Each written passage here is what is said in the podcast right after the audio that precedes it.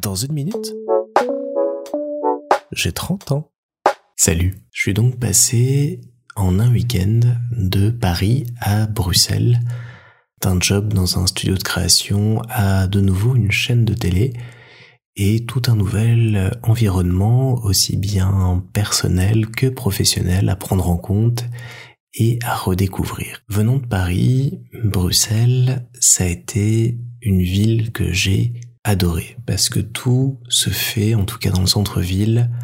à pied ou en petit transport en commun et ça a été vraiment une redécouverte après euh, cette grande capitale française où euh, le moindre trajet prend au minimum 20 minutes.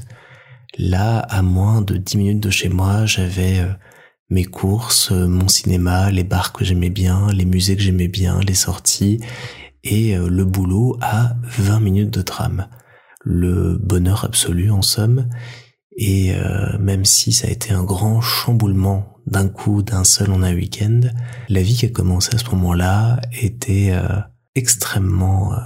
heureuse. Parce que déjà j'habitais avec Isa, donc euh, je découvrais cette vie à deux, j'étais pleinement heureux de pouvoir enfin, après quasiment huit années à s'aimer à distance, pouvoir tous les jours la voir, tous les jours l'embrasser, tous les jours la prendre dans mes bras et euh, pouvoir vivre plein de choses avec elle et découvrir le quotidien. C'est souvent une étape qui est compliquée dans les couples.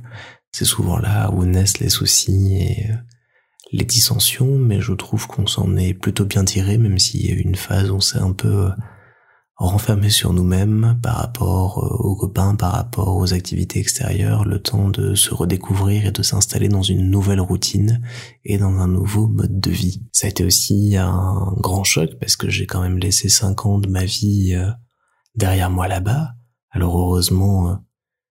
les euh, copains et les plus proches sont toujours restés les copains et les plus proches et je les remercie du fond du cœur d'être venu nous voir comme ça aussi souvent et d'avoir euh, bien accueilli et accepté euh, ce changement et tout ce qu'il a euh, apporté par la suite. Et même si ça a changé pas mal de choses, au final, on a réussi à rester un groupe qui s'aime, qui est là les uns pour les autres et qui arrive à se voir souvent. Donc, je suis hyper reconnaissant et hyper heureux qu'on ait réussi à prendre ce chemin-là et qu'on se soit pas splitté et séparé à cause de ce déménagement. Et pour ça, voilà, j'ai vraiment euh, la meilleure euh, troupe de copains du monde. Et euh, on va dire que je, je nage dans les souvenirs et peut-être les regrets, mais c'est, je suis parti en ayant ces souvenirs de cinéma, de soirée avec eux, et j'ai toujours essayé de reproduire ça par la suite en leur proposant plein de ciné, plein de bars, plein de soirées, plein d'escapes, pour pouvoir où qu'on soit, où qu'on aille ensemble, retrouver ces moments-là, retrouver cette euh, chaleur et ces échanges passionnants qu'on avait et qu'on a toujours depuis. Donc, euh, pour moi, c'est assez euh, réussi de ce point de vue-là. Ça a été, comme je vous en touche un mot, une redécouverte du point de vue de la ville et de sa manière de la pratiquer. J'ai pu reprendre ma passion pour le cinéma de manière ardente. On avait un abonnement à l'UGC, on y allait, euh, je pense, quasiment tous les deux jours. Il y a une semaine comme ça où je me souviens qu'on est arrivé au cinéma et on avait vu tous les films à l'affiche. Donc on est parti manger un bout ailleurs et on n'est pas allé au cinéma. Et c'était vraiment une époque géniale qui me manque euh, énormément aujourd'hui. J'adorerais pouvoir recommencer euh, à sortir comme ça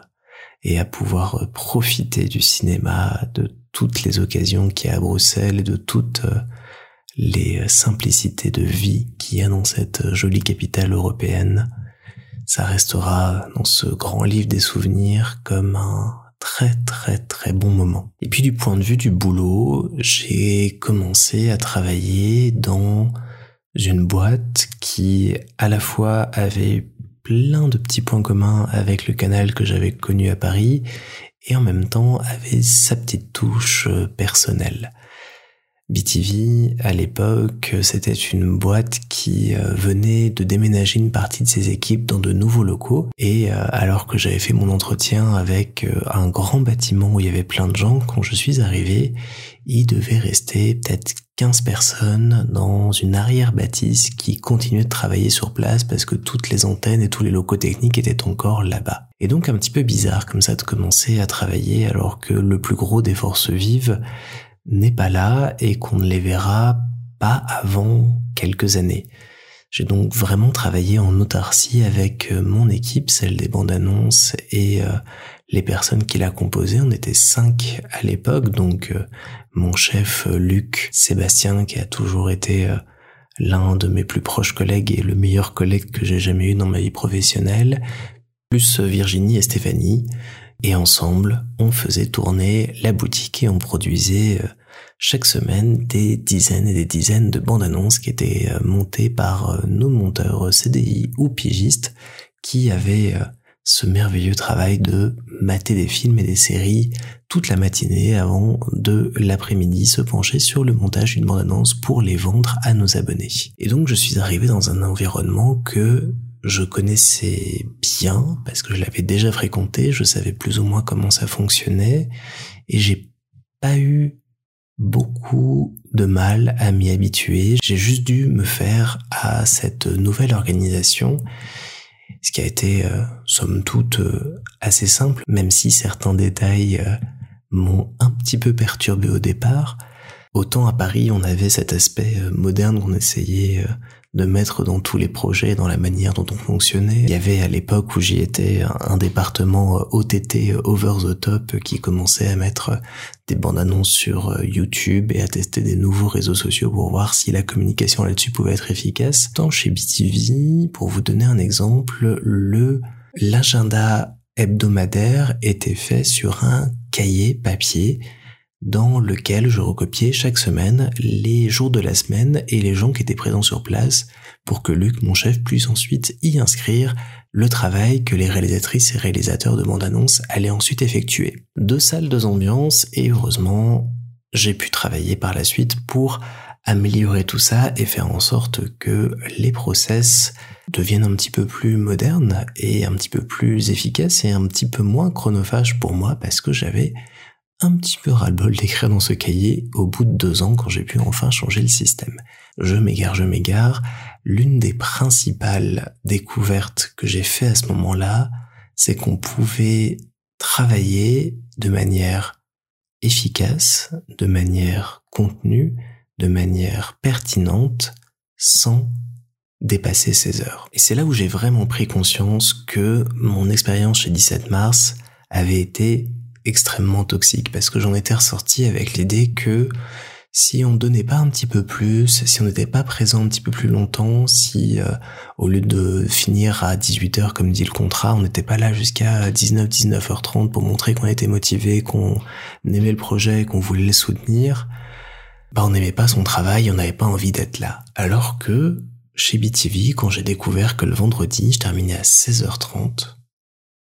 j'ai un petit peu bugué au départ en me disant mais à 16h30 j'aurais jamais terminé tout ce que je dois faire. Tout s'organisait et tout se faisait pour que même à 16h le vendredi je sois libéré et que je sois en week-end. Et c'est là où j'ai commencé à redécouvrir le fait qu'on pouvait avoir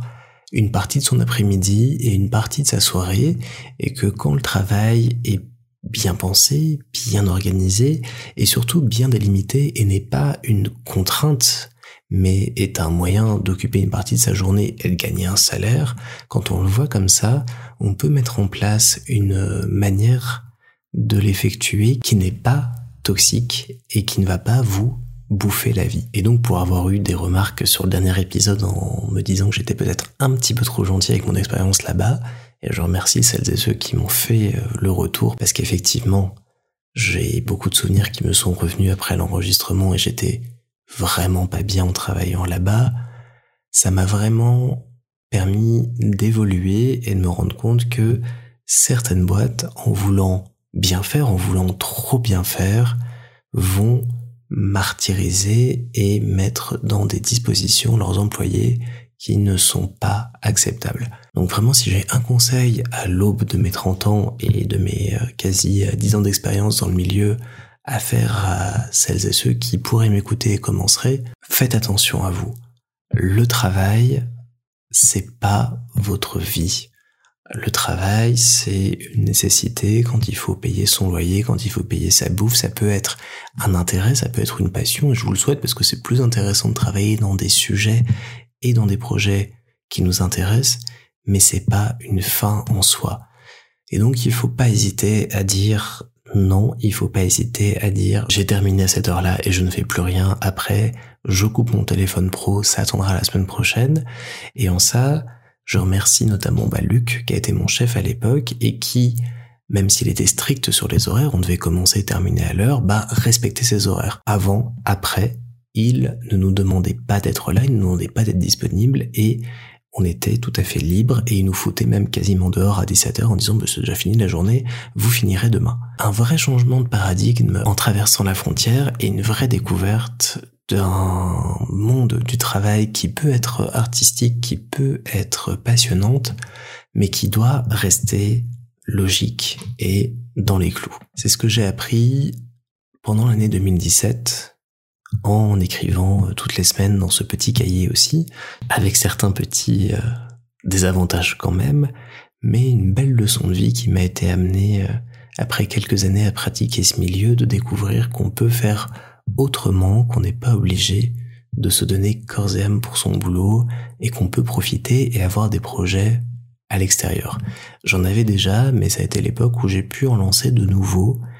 et en parallèle de B12, c'est comme ça qu'en 2017-2018, j'ai aussi rejoint la Gazette du Sorcier, qui était pour de nombreux fans le média de référence sur Harry Potter. C'était comme ça une équipe qui avait accès à pas mal d'infos, pas mal d'événements, et sur qui on pouvait toujours compter pour avoir une info fiable et intéressante. Ils recherchaient des euh, personnes capables de produire des vidéos ou euh, d'autres euh, projets audiovisuels à la fin de l'année 2017, et c'est comme ça